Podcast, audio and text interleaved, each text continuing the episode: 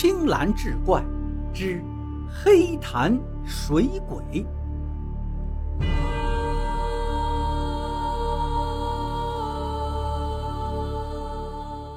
但凡溺水而亡者，临死前都会憋着一些怨气，这样的怨气无法得到释放，久而久之就会变成穷凶极恶的鬼魂了。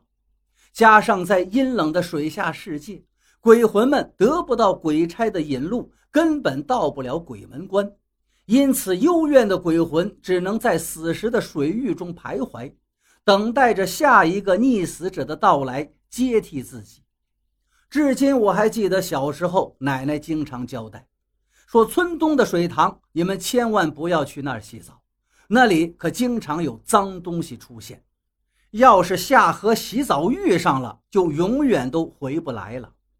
在以前那水中冤魂未出现的时候，每年的夏天，村东的清水塘边就是人们乘凉的最佳去处。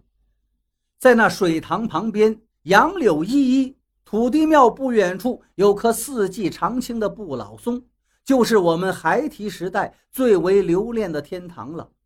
可自从水塘中出现了女鬼之后，那个地方就变得冷清诡异，成了让人谈之色变的地方。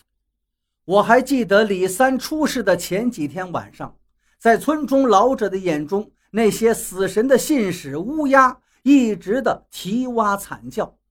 说来也怪，那乌鸦的叫声冷冷凄凄，让人感觉到毛骨悚然。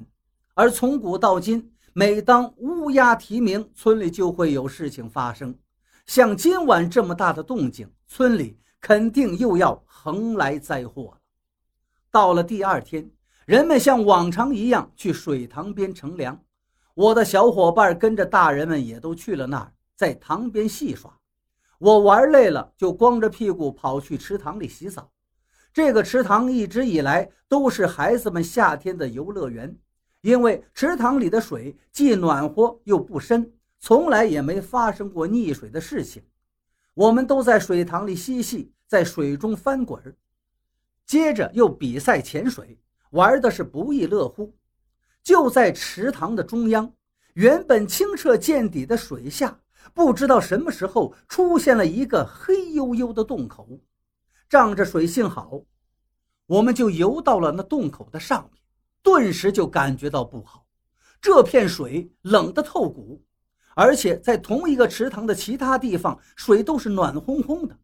我正想跟大家说退回去吧，这儿有些问题，就听见游在我前面不远处的李三惊呼道：“放开我，别拉我的脚！”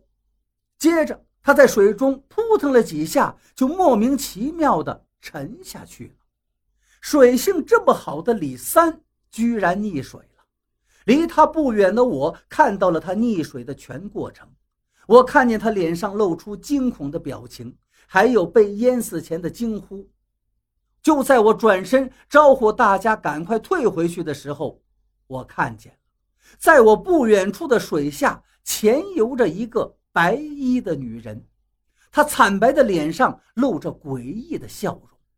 她在水下速度极快，很快就游到了我的身边。就在这时，我耳边突然传来了冷冰冰的声音：“下去，下面很好玩，你的朋友在那等着你呢。”那个女人追了上来，我本来想甩开她逃命。可是我感觉到双脚好像已经不能动弹了。我回过头来看到，那只惨白的鬼手已经抓住了我的脚脖子，苍白的脸上露出了凄冷的笑容。顿时恐惧袭了上来，我拼命地划着水，可是我无论怎么努力，只能是在原地打转。我被那水鬼拉扯着，感觉到自己身体慢慢的在往底下沉，惊慌之中。水已经从鼻子里灌到了我的肺里，我顿时变得意识模糊了。我眼前出现了另外一个场景：李三在前面招呼着我们，大伙都在田地里面奔跑嬉笑。李三的背篓里装着都是我们辛苦抓到的黄鳝鱼，他还不时地回头对我们说道：“快跟上，我们去烤鱼吃。一想到吃那香喷喷的烤鱼，我就紧紧地跟着他。可是忽然间，我感觉到身后的几个小伙伴都消失了。